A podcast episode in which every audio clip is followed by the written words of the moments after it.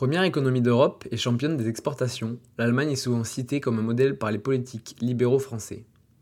Les réformes Hartz menées entre 2003 et 2005 ont permis de lutter efficacement contre le chômage et d'affirmer la puissance allemande.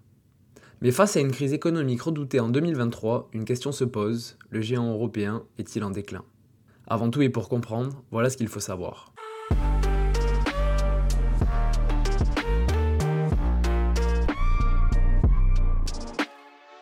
Frappée par des crises économiques qui ont conduit à des inflations catastrophiques, l'Allemagne a fait le choix, après sa réunification en 1990, de bâtir une économie libérale tournée vers l'industrie haut de gamme et l'exportation. Par rapport à ses voisins européens, et notamment la France, l'Allemagne s'est inscrite dans un modèle favorisant l'essor économique plutôt que la protection sociale. Cela s'est traduit par une imposition bien moins lourde pour les entreprises. À titre de comparaison, les impôts relatifs à la production pour une entreprise s'élèvent en France à 100 milliards d'euros par an, contre plus de 4 fois moins en Allemagne. En contrepartie, il n'existait pas jusqu'en 2015 de salaire minimum en Allemagne, plongeant un grand nombre de travailleurs dans une très grande précarité. Les réformes du marché du travail Hartz ont largement participé à cette libéralisation. Si les demandeurs d'emploi ont bénéficié d'un encadrement plus poussé, celui-ci s'est accompagné d'une obligation de justifier tout refus d'emploi. Le recours au travail temporaire, comme les dérogations au cadre légal, ont été facilités. Si beaucoup d'économistes ont qualifié cette mesure de succès, puisque le taux de chômage est passé de presque 12% en 2005 à moins de 6% en 5 années, elle s'avère particulièrement impopulaire dans la population et les partis politiques. Néanmoins, pour que son modèle soit un succès, un certain nombre de conditions doivent être respectées, dont les principales reposent sur la stabilité économique. En effet, l'Allemagne milite pour une inflation maîtrisée aux alentours de 2% et un euro fort, qui favorise sa compétitivité face à ses voisins européens. Qui plus est, la stabilité économique favorise la production et donc les commandes d'outils industriels des manufacturiers, notamment chinois, et la consommation, surtout d'automobiles, qui représente 50% de l'excédent commercial allemand. Pourquoi l'Allemagne a-t-elle décidé de tout miser sur sa balance commerciale?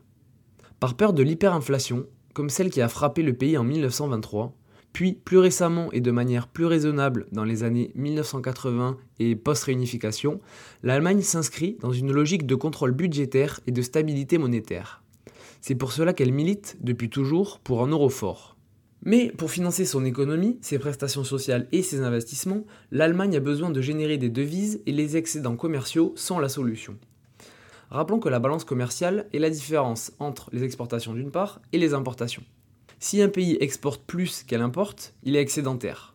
Dans le cas contraire, on dit qu'il est déficitaire. Dans le cas de l'Allemagne, le solde est excédentaire depuis la réunification et son poids dans le PIB n'a cessé d'augmenter en trois décennies. De 2,8% en 2000, la part de la balance commerciale a atteint plus de 8% en 2015 et 2016 avec un solde avoisinant les 250 milliards d'euros. En parallèle, celle de la France est déficitaire depuis 2002 et le déficit atteint plus de 100 milliards en 2021 et pourrait battre un triste record en 2022. Mais alors pourquoi la situation allemande est critique? Eh bien en premier lieu, le pays subit de plein fouet la hausse des coûts de l'énergie. Inscrit depuis plusieurs décennies dans le choix du gaz comme carburant de l'économie, ce pari s'avère en 2022 perdant. Ultra dépendante du gaz russe, l'Allemagne se retrouve bien plus handicapée que ses concurrents industriels que sont les États-Unis et le Japon. Les entreprises allemandes vont subir de plein fouet une hausse des coûts de production spectaculaire.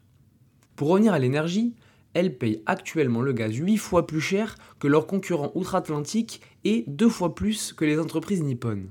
De plus, l'euro, historiquement très fort, face au dollar se tarit.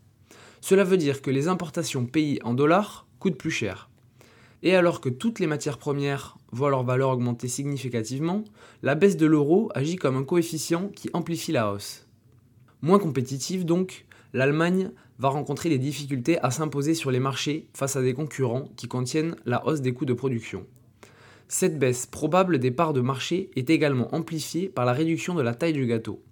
Le ralentissement économique global qui suit les pénuries de composants électroniques, de matières premières et les difficultés logistiques impacte négativement les carnets de commandes des usines manufacturées clientes de l'industrie allemande. L'industrie automobile allemande, qui et le premier secteur industriel grâce à ses constructeurs haut de gamme, est déjà impacté par des difficultés que nous venons de citer. Et il pourrait subir une baisse massive des volumes de vente pour deux raisons.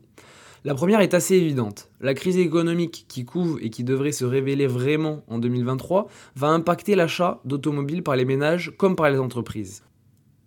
Ensuite, comment les constructeurs germaniques vont-ils gérer le passage à l'électrique mené à marche forcée par les différentes instances politiques européennes et américaines? La concurrence sur ce marché est rude, en témoigne la position de leader de Tesla et l'émergence de constructeurs chinois. Ensuite, la production de boîtes de vitesse que l'on retrouve sur les véhicules thermiques, mais bien moins dans les électriques, représente un quart des emplois dans l'industrie automobile. En 10 ans, un tiers d'entre eux pourraient perdre leur emploi. Mais toutes ces difficultés que l'on vient de voir ne font qu'amplifier le problème majeur de l'Allemagne, qui est celui du vieillissement de sa population. L'âge moyen ne cesse d'augmenter. Actuellement, proche des 49 ans, le pays subit une crise de la natalité puisqu'il n'enregistre qu'environ 1,5 enfants par femme alors qu'il faudrait un taux de 2,1 pour que sa population se renouvelle. Le vieillissement de la population induit mécaniquement une hausse des prestations sociales. Santé, retraite, ces postes de dépenses vont exploser dans les années à venir. Sur la dernière décennie, ils ont déjà connu une hausse de 57%. Mais sans une population active suffisamment nombreuse pour cotiser et financer le système, ainsi que priver d'excédents commerciaux qui alimentent le budget national, comment l'Allemagne va-t-elle pouvoir subvenir à ces dépenses? Vous pourriez me dire qu'il suffit de s'endetter. Eh bien dans le cas de l'Allemagne, ce n'est pas si simple la Constitution allemande prévoit que le déficit public ne peut dépasser 0,35% du PIB. En 2021, il était de 6,5% en France. État frugal par excellence, l'arrivée au pouvoir de la coalition de gauche appelée Feu tricolore va-t-elle changer la doctrine historique et s'avérer plus permissive sur les dépenses publiques à l'image de ses voisins latins? Voilà, c'est terminé pour aujourd'hui, j'espère que ce podcast vous a plu. On se revoit très vite sur Cactus.